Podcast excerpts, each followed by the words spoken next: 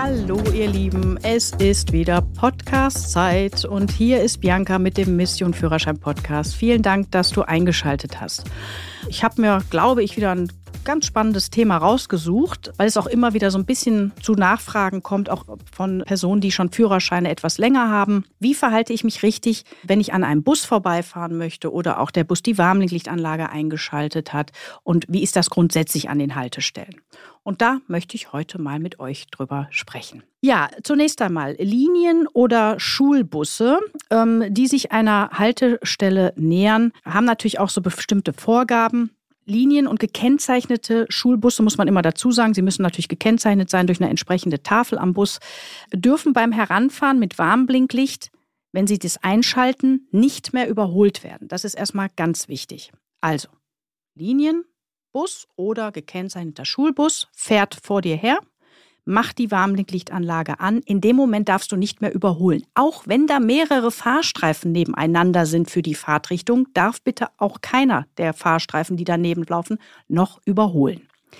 Wenn du schon neben dem Bus bist, also ich sag mal so auf der Hälfte, dass du die Warnblinklichtanlage nicht mehr von hinten siehst, dann darfst du unter erhöhter Vorsicht den Überholvorgang noch abschließen, weil du konntest es ja nicht vorhersehen, dass jetzt gleich die Warnblinklichtanlage angeht, aber wenn du dahinter bist und die noch von hinten siehst, bitte bleib dahinter. Es ist ein absolutes, strenges Überholverbot, was dann gilt. Also heißt, solange dieser Bus rollt, darfst du nicht überholen und der Busfahrer muss das Warnblinklicht auch ungefähr so 50 bis 100 Meter vor der eigentlichen Haltestelle einschalten. Also innerorts und außerhalb der Ortschaft sagt man so circa 150 Meter vorher.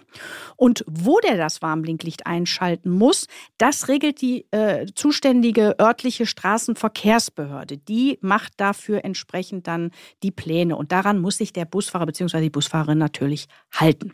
Jetzt bleibt der Bus an der Haltestelle stehen. Jetzt gibt es also zwei Möglichkeiten da. Zum einen, er setzt einfach dann den Blinker nach rechts und hat den Blinker rechts an und bleibt dort stehen. Dann darfst du mit erhöhter Vorsicht und Bremsbereitschaft natürlich, das heißt, der Fuß geht aktiv vom Gas weg, du machst dich bremsbereit, darfst du dort mit angemessener Geschwindigkeit vorbeifahren.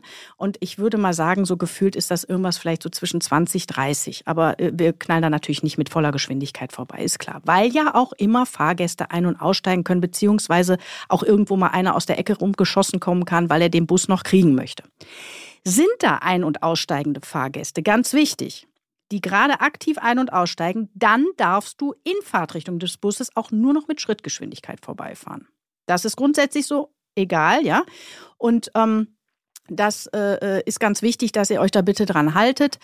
Ähm, hat der Bus, jetzt hatten wir ja gesagt, der Blinker ist rechts gesetzt, hat der Bus die Warnblinklichtanlage an? Und da durften wir ja vorhin nicht überholen, wenn er sie einschaltet beim Heranfahren. Jetzt steht er ja an der Haltestelle und er lässt die Warnblinklichtanlage an. Dann darfst du vorbeifahren, aber nur noch mit Schrittgeschwindigkeit. Und das gilt auch für den Gegenverkehr. Und das wissen viele gar nicht. Und Schrittgeschwindigkeit ist ja nicht ganz so viel. Man sagt so 4 bis 7 km/h. Es gibt da auch so ein paar Toleranzbereiche, aber du kannst in keinem Falle da irgendwie normal mit 50 vorbeifahren. Das geht in gar keinem Falle. Also runterbremsen, erster Gang und ganz vorsichtig vorbeifahren. Genau. Ähm, das äh, Einzige, wo das nicht gilt mit dem Gegenverkehr, wäre, wenn da eine bauliche Trennung zwischen ist. Zum Beispiel, weil da eine Leitplanke zwischen den äh, verschiedenen Fahrtrichtungen ist. Das wäre noch so eine Ausnahme.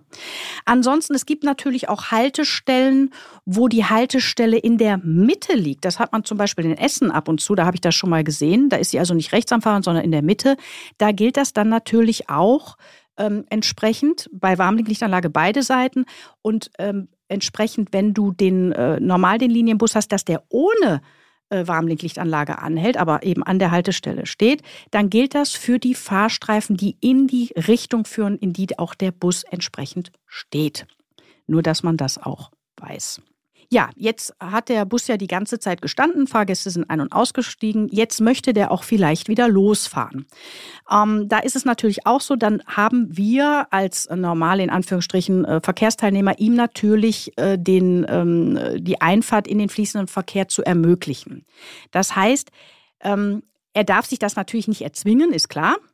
Aber er hat schon, äh, darf sich auch ein Stück weit darauf verlassen, dass du jetzt, wenn du in deinem Pkw zum Beispiel sitzt und äh, da fährst, dass du ihn auch reinlässt und da auch so ein bisschen drauf achtest. Er hat also einen gewissen Vorrang beim Vorfahren und den sollten wir ihm auch gewähren, weil äh, in der Regel sitzen ja auch im Bus mehrere Leute drin und man sagt auch, ne, die Mehrheit muss ja dann auch irgendwie weiterkommen. Und wie soll der gute oder die gute Fahrerin äh, die Pläne einhalten, äh, die, die, die Fahrpläne einhalten? Ähm, wenn sie an jeder Haltestelle erstmal zehn Minuten warten müssen, bis sie dann irgendwie einfädeln dürfen. Ja? Genau. Ähm, das ist es erstmal grob. Äh, natürlich ähm, ist es auch bei Straßenbahnen ähnlich.